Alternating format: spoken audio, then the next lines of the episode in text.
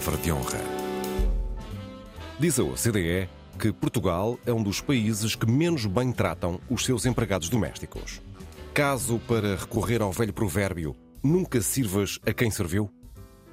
Afinal, como nos relacionamos nós com quem nos serve? São pistas para o cruzamento de ideias entre Raquel Varela, historiadora, e Joel Neto, escritor. O Palavra de Honra começa agora. Olá Raquel, boa tarde. Olá Joel. Boa, boa tarde, tarde aos, ouvintes, ouvintes, também. Raquel, sabes a data de aniversário da tua empregada? O nome do, da mãe e do pai, o nome dos filhos? Olha, eu vou, vou escapar a essa pergunta para não. para não. Posso te dizer que eu sempre tive uma relação uh, profundamente próxima, muito. Uh, mas este tipo de relações próximas têm sido frequentemente apelidadas de paternalistas, não é? Há uma discussão interessantíssima no Brasil, que já vem do tempo da escravatura, que é a, a criada, aquela que estava dentro da casa, no tempo em que havia criadas que, que dormiam, etc., não é? Que, aliás, eh, manteve-se em Portugal até eh, mais ou menos ao 25 de Abril, ainda havia bastantes casos. Eh, se a relação era uma relação realmente próxima, Uh, e uma relação especial e uma relação diferente, ou se isso era só uma espécie de verniz paternalista para uma relação de dominação. Uh, em que é que nós ficaríamos? Eu, na verdade, devo dizer que acho que ficamos nos dois lugares. Uh, evidentemente que, enquanto nós tivemos relações de trabalho e relações um, de capital, de patronato, enquanto uns trabalham e precisam trabalhar e outros compram o trabalho dos outros, nós uh, vamos manter sempre relações que não são iguais. Porém, parece muito forçado estar a querer colocar tudo no mesmo barco.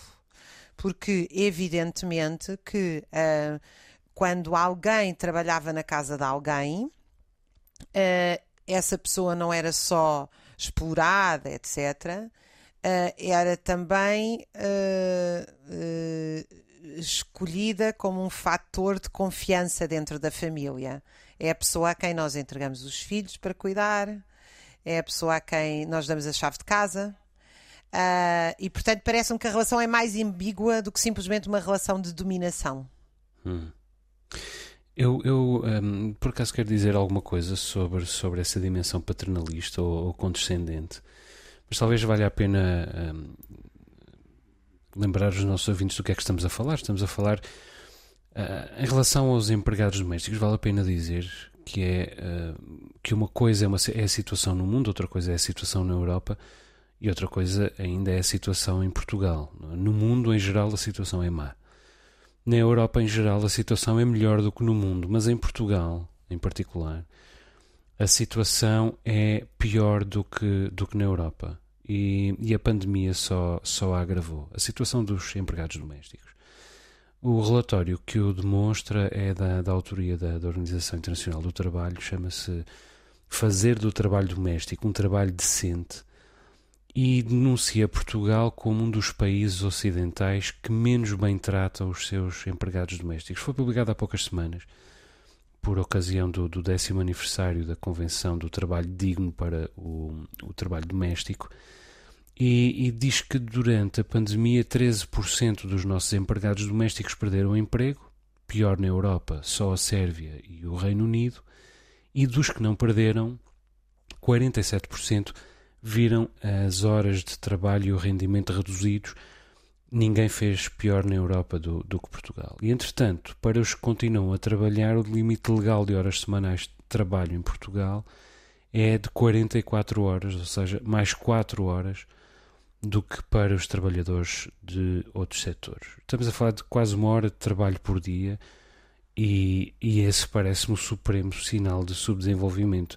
É claro que a situação ao redor do mundo é frequentemente pior, mas não deixa de ser curioso que, quando se vão ver as reivindicações dos trabalhadores domésticos de países ou territórios como a África do Sul, Hong Kong ou o próprio Líbano, onde imagino-se ainda vigora o sistema Kafala, algumas são parecidas com as dos nossos próprios trabalhadores domésticos. Um outro estudo, uh, divulgado há poucos meses, dizia que mais de um terço dos empregados domésticos em Portugal ganha abaixo do ordenado mínimo e que Portugal está entre os últimos países da Europa que ainda permitem o pagamento em espécie a estes trabalhadores, isto é, pagamentos totais ou parciais, por exemplo, em alojamento ou uh, em refeições. Eu creio que o nível de uma civilização também está na maneira como ela trata os seus empregados domésticos. Eh, estamos a falar, como tu disseste, das pessoas que limpam o nosso lixo, que tantas vezes cozinham a nossa comida e que às vezes até educam, como tu disseste bem, as nossas crianças. Nós tratarmos bem é pouco menos do que um sinal de sociopatia. Se calhar nada menos do, do que isso. O problema é, um, evidentemente, que eu concordo contigo. Uh, agora, a questão é porque é que isto se passa? Primeiro, eu devo-te dizer que eu, até por questões de trabalho, conheço bem a agenda da OIT para o trabalho digno, para o trabalho decente, etc.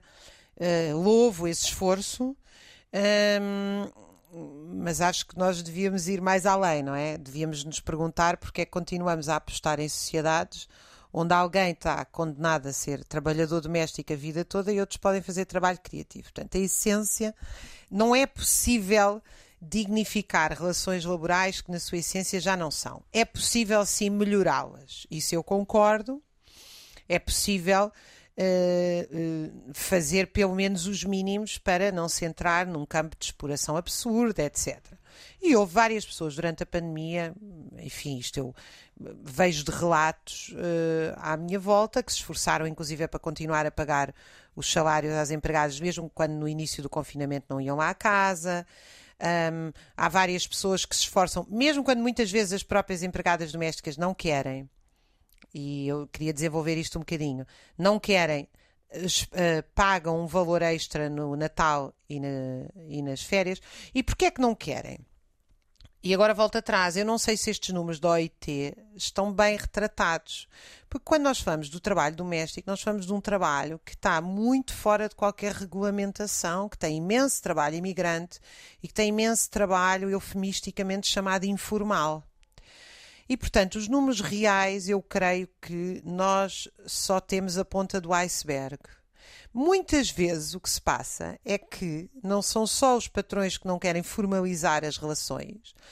É, por exemplo, se tu formalizas uma relação com uma empregada doméstica e passas a pagar a segurança social, vais-lhe pagar menos à hora. E eventualmente essa empregada doméstica até já está reformada ou tem um emprego do qual tem a segurança social e prefere ganhar mais à hora ou está ali a fazer um extra. Ou seja, tudo isto é, é, é, é hum, atravessado por uma série de relações informais e uh, muitas vezes de pescates, uh, que uh, não são só as pessoas que, que, contratam ou, ou, que pagam esse trabalho que os fazem, são, é também quem usufrui dele. e portanto, eu penso que. Agora, a, a segunda questão que eu queria assinalar e por isso eu não usaria o teu termo sociopata, é que a questão do valor do que é pago ao trabalho doméstico vem agregado ao valor do que é pago aos salários médios. O salário é sempre condicionado, na verdade, é pelo salário industrial. E o que se passa é que tu tens uma das maiores taxas de feminização do trabalho em toda a Europa é de Portugal, já desde a guerra colonial e da imigração dos anos 60, que é assim. Portanto, 49% dos portugueses que trabalham são mulheres, isto não é assim no resto da Europa. Não é assim na maioria dos países da Europa. E porquê? Porque em Portugal é preciso dois a trabalharem, nem sequer se aguenta com part-time, para garantir um salário. Isso faz com que, frequentemente, até empregadas domésticas tenham outras empregadas domésticas. Não sei se conheces estes casos, eu conheço. Portanto, uma empregada doméstica que tem uma senhora que vai lá há dias, uma vez por semana, porque ela própria tem tantas casas que não dá conta da sua própria. Uh, e tudo isto vem agregado a um salário muito baixo. Ou seja, porque é que nós temos tanto trabalho doméstico e porque é que nós temos tanto trabalho doméstico uh, tão mal pago? Porque o salário em geral é mal pago. E outra coisa, se tu me permites acrescentar, uh, nós temos um, um, o próprio horário de trabalho favorece este tipo de situação. Porque as pessoas chegam a casa às 8, 9, 10 da noite E, não há outra forma de o fazerem, a não ser ou morrem de exaustão porque vão estender roupa às 11 da noite, às 10 da noite, ou às 9 da noite, ou têm que recorrer ao trabalho doméstico. Portanto, há todo um ambiente social que favorece esta degradação. Hum. Deixa-me deixa reiterar a palavra sociopata e acrescentar ainda a palavra estúpido. E vou-te explicar porquê. Que há dias estava a ler o livro de ensaios da Zadie Smith, este livro que saiu agora, Sinta-se Livre, e detive num ensaio uh, sobre aquilo a que ela chama identidades impossíveis. Ela diz, eu transcrevi aqui a frase, não nos considerarmos entidades naturais inquestionáveis pode levar-nos a tomar consciência da contingência radical da vida em geral, da sua natureza supremamente acidental. Sou Philip, sou Colson, sou Jonathan, sou Rivka, sou Virginia, etc, etc mas quão facilmente poderia ter sido outra pessoa qualquer com os seus sentimentos e preocupações, as suas obsessões, falhas e virtudes. A Zadie Smith usa o argumento para provar um ponto, que é o romancista quer ser aqueles que não foi e podia ter sido, mas realmente cada um de nós podia realmente ter sido qualquer outra pessoa, ou pelo menos qualquer outra consciência. O que é que faz de nós aquilo que nós somos? As nossas condições biológicas, a nossa consciência e a nossa experiência. Quer dizer, e qualquer um de nós podia simplesmente ter nascido na família do vizinho. Ou seja, a nossa consciência nascida no seio de outras características biológicas. Ou, ou, ou por outra, habitando outro corpo, no seio de outra família, rodeada de, outras, de outra educação, rodeada de outras expectativas. E a que, a partir daí, somaríamos necessariamente a outra experiência. Portanto, é simplesmente estúpido um, qualquer género de classismo entre pessoas, em particular qualquer classismo, a propósito de condições hereditárias, a propósito de heranças de sangue, a partir das quais não podemos sequer reclamar ter tido um, ao menos o mérito de fazer alguma coisa com as condições que nos foram oferecidas pelo acaso. E, no entanto, é o que não falta aqui, uh, em Portugal não é que Portugal seja o único país classista, de modo nenhum, mas é seguramente um país uh, classista em que pessoas gostam de fazer a sua árvore genealógica e reclamar-se filhas, netas ou tetranetas de alguém com um nome sonante, como se isso fizesse delas de algum modo especiais. E em que as isso é pessoas é verdade. Há gostam. Sempre, eu sou judeu, eu sou. Eu, exatamente, eu sou, eu sou neto deste ou daquele. Quer dizer, que não há mérito nenhum e depois, nisso. É quando, fazem, quando ousam fazer a sua árvore genética, descobrem que têm todos sangue negro, moro, etc. Exatamente. Como é chatice, lá se foi o judeu E podem também usá-lo, sim, mas podem também usá-lo condescendentemente, que é a questão da condescendência que ainda nós não fomos. Ou aliás, eu ainda não fui. Mas é neste contexto que as pessoas realmente gostam de sentir-se superiores aos seus empregados. É uma sociedade muito vertical, a sociedade portuguesa. E em que ainda nos fartamos, assim, e em que nos é fartamos de. É, é, é, verdade, é evidente. Eu, Mas eu é uma sociedade tanto, em que. tanto tempo, eu que tive tanto tempo a trabalhar no Brasil e a dar lá aulas, devo-te dizer que eu passei a achar Portugal. Uh...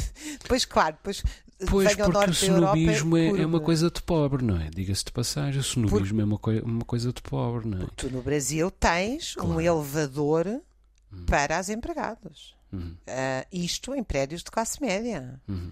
Na, a empregada nem se ousa cruzar no mesmo elevador que o patrão. Uhum. Tu no Brasil tens com frequência empregados domésticos, onde aqui coisas que têm uma elite burguesa em Lisboa é que tem empregadas com uma farda de renda. Uhum. Uh, tu no Brasil tens um sistema de facto que é herdeiro da, da escravatura. De, em que a empregada doméstica é uma coisa que faz parte da, é, é, é, um, é, um, bibelô que faz parte da casa. Não, e o Eu, Brasil é. Acho que em Portugal não é assim, não é? E, sim, acho não, que... e o Brasil é o país do mundo com mais empregados domésticos. O que para um país uh, em vias de desenvolvimento, em desenvolvimento, é evidentemente paradigmático. Mas em Portugal. Os empregados em geral, e não só os empregados domésticos, são tratados como entidades menores, e, salvo quando um, são bem tratados porque os, padrões, os patrões querem tirar o, o, mulher, o melhor proveito deles, não é? Porque, porque os tratem uh, melhor. Dizer, Mas eu também não sei se é só uma questão de melhor proveito, porque. Hum. Repara, há, uh, nós não estamos a falar de relações assim tão desiguais. O exemplo que eu dei ainda agora, de ter uma empregada, as empregadas domésticas que têm uma empregada doméstica, ou famílias de classe média, como eu conheço dezenas, de classe média baixa, uh, que com dificuldade pagam uma empregada doméstica uma vez por semana e com quem têm uma relação absolutamente respeitosa. Quer dizer, quem, quem dera há muita gente nas fábricas e nas empresas deste país uh, ser tratada com o respeito com que eu vejo uh, bastantes empregados domésticos serem tratados. Uh, portanto, eu, eu não acho que a, a, desigualdade, nós estamos a falar de um trabalho doméstico que já não é aquele trabalho permanente, uh, diário, em que realmente a empregada é parte da casa ou da família, como se dizia. Nós estamos frequentemente a falar. Aliás, em alguns casos até já foi empresarializado. São empresas, e aí sim. Uh, o salário cai dramaticamente. Eu lembro-me de conhecer um grupo, por causa do trabalho do meu trabalho, conhecer um grupo de empregadas domésticas que todas viviam num bairro social em Oeiras todas se levantavam às quatro da manhã, negras, para ir limpar escritórios, na altura há 10 anos, por 2,5€ à hora, o que hum. não lhes pagava o transporte, nem sequer havia este passe navegante. Mas isso não é, não é, é, emprego doméstico, não é trabalho doméstico, é trabalho de limpeza. Sim, mas repara mas bem, deixa-me dizer-te, elas iam fazer limpeza, trabalho de limpeza de escritório às 6 da manhã, por hum. esse valor, hum. uh, e depois eram empregadas domésticas, Durante sem contrato. Durante o dia, onde ganhavam quatro ou cinco vezes mais e eram muito mais bem tratadas. Portanto, eu também não. Sim, não sei se esse teu cenário é tão. Mas isso, bom, mais bem tratadas do ponto de vista do, do financeiro, etc, etc. O meu cenário baseia-se na, na, leitura da, da Organização Internacional do Trabalho. Aquilo que estás a dizer, para mim, também pode entroncar, não, não entronca necessariamente na condescendência. Repara, as condições de trabalho dos empregados domésticos portugueses melhoraram muito pouco numa década. Mesmo que consigamos abstrair-nos do agravamento trazido pela, pela pandemia e que também se explica, pelo menos em parte, com, com a fragilidade uh, do setor. Mas repara, também não é só em Portugal. Em França, que fica bem à, à frente de Portugal neste estudo da, da Organização Internacional do Trabalho, uma tia minha deu por si humilhada aqui há dois ou três anos num momento mais inesperado. Eu sou de uma família com vários empregados domésticos de profissão, uh, sei mais ou menos do que estou a falar, apesar de eu próprio ter empregado, uh, empregada, e, mas coleciono este tipo de histórias. E a, a minha tia uh, trabalhou durante mais de 30 anos na casa de uma família de classe média alta, nos arredores de Paris. A senhora adorava, chamava-lhe uma santa acreditava-lhe quase todos os méritos pela educação dos filhos, que tinha corrido bem, e entretanto a minha tia reformou-se e manteve o contacto com a, antiga, com a, a antiga patroa. Ao fim de um ano ou dois, eh, passou perto da, da casa da senhora e lembrou-se-lhe fazer uma visita. Entrou, uh, sentou-se à frente dela e esteve a falar com ela uns minutos. A nova empregada passou a patroa baixou a voz e disse à minha tia que a nova rapariga até era prestável e simpática, mas que empregada como a minha tia já não se arranjava. Empregadas como, como a minha tia já não se arranjava. Até que olhou para ela uh, e lhe perguntou: Mas diga, Madame Couteau, como é que se sente aqui, sentada à minha frente, na sala principal? E isto foi um choque uh, para a minha tia, uma mágoa de que ela não recuperou até hoje, porque educou de facto os filhos daquela senhora e acreditou realmente que, ao menos depois de se reformar, haveria de poder sentar-se à frente dela durante meia hora sem ser recordada da sua condição de inferior. E é claro que nós dizemos, ainda há pouco o disse, que o sonobismo é sobretudo coisa de pobres. Uh, por isso a sabedoria popular tem aquele provérbio que recordamos no, no moto deste programa, nunca sirvas a quem serviu, e é um provérbio que eh, tem a sua sabedoria. A sabedoria polar engana-se muito, mas parece-me que não aqui. Agora, muitas vezes a condescendência é ainda pior do que o snobismo, e a condescendência não é coisa de pobres, a condescendência é muitas vezes coisa de ricos.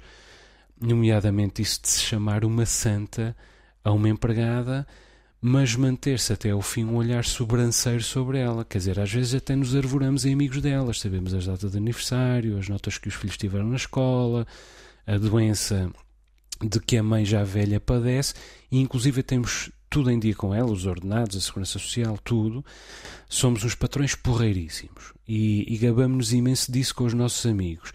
Mas continuamos a olhar para aquelas pessoas e a vê-las a duas dimensões, arquetípicas, não é? exatamente como devem ser as vidas de um empregado. E quando descobrimos que elas têm este ou aquele mundo, esta ou aquela idiosincrasia, ainda somos capazes de usá-las para as elogiar com o que pretendemos, sobretudo, elogiar-nos a nós. Portanto, mais vale não anunciarmos a nossa empregada como uma amiga e muito menos como uma santa e que a tratemos como uma adulta.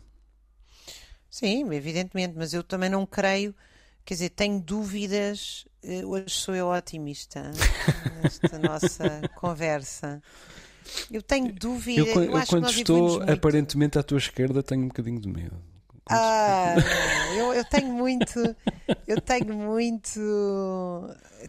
Tenho, tenho realmente a sensação que se melhorou muito eh, nesse campo. Quer dizer, eh, nós tínhamos mulheres com vidas fadadas a Uh, nem, nem, se casar podiam, quer dizer, eram de facto tratadas como mercadoria das casas, ainda que fossem bem tratadas no trato pessoal, não tinham direito à independência. Estavam ali para servir as famílias, para servir os filhos, para servir os idosos. Um, e portanto, isso acabou, não é? Eh, o primeiro passo é que nós diminuímos substancialmente o número de empregadas em, em, situação de dependência dentro das casas. O que passámos a ter foi realmente muitas mulheres a dias e menos criadas. Uh, eu acho que nós ainda poderíamos melhorar muito, já aqui conversámos sobre isso, socializássemos o trabalho doméstico. Eu não percebo, eu, eu, sei que isto é, isto é uma ideia da Revolução Russa, não é minha atenção. Porque é que nós não temos restaurantes bons, públicos, uh, onde as famílias fossem buscar refeições? Uh, porque é que nós não temos lavandarias públicas onde as pessoas deixassem a roupa e fossem buscar uma socialização do trabalho doméstico que libertasse as pessoas de trabalhos repetitivos, que ainda por cima são, são muito cansativos quando um casal trabalha. Mas alguém tinha de fazer essas mais. refeições nos restaurantes públicos. Sim, mas tu aí tens, ganhas em escala, não é? É completamente diferente, ganhas em escala. Eh, de qualquer maneira, eu acho que há sempre uma parte de trabalho doméstico que a gente vai fazer. E nós também temos muita coisa. Atenção, não é? Eu lembro perfeitamente que a minha mãe, quando foi para a Dinamarca estudar, nos anos 80 já trabalhava e teve lá uma bolsa de investigação. No início, uh, veio de lá com uma série de regras para a nossa casa, que tínhamos tido sempre empregada, fantásticas, que para nós foram uma surpresa absoluta, como descalçar-se à entrada da casa para não sujar a casa. Isto é uma coisa básica, todos os portugueses já deviam ter chegado do ano 2021 e que para os dinamarqueses já era sagrado, hum. como é para os japoneses, etc. Portanto, nós também continuamos a produzir trabalho doméstico e em vez de evitá-lo, em grande medida. Deixa-me só dizer uma, uma última coisa um, da minha parte. Um, na generalidade dos países árabes, uh, os homens predominam entre os empregados domésticos, mas ao redor do mundo o trabalho doméstico é desempenhado sobretudo por mulheres. E no caso da Europa, a maior parte dessas mulheres são imigrantes às vezes ilegais, às vezes legais, mas mesmo assim mulheres e imigrantes, e portanto duplamente uh, vulneráveis. Uh, nem é preciso ir ao tráfico de mulheres ou às redes de imigração uh, ilegal. A verdade é que muitas vezes funciona em Portugal uma espécie de sistema fala de que eu falei há pouco a propósito do Líbano. Para quem não esteja familiarizado com o termo, o sistema fala define em muitos países árabes, incluindo em alguns ditos democráticos, a relação entre os trabalhadores imigrantes e o seu patrocinador local, que frequentemente é também o seu patrão. É um sistema legal nesses países e que se presta a todo tipo de abusos e chantagens. Aqui formalmente não existe o sistema fala, mas existem muitos imigrantes que estão totalmente dependentes dos seus patrões, que no fundo funcionam como patrocinadores informais e que, portanto, também abusam e também chantageiam a maior ou menor grau. Isso tem que ser. Inclusive, naturalmente evitado. Eu estou-te a roubar a palavra porque sei que nós estamos mesmo no fim e temos que nos despedir. Temos de, de despedir-nos.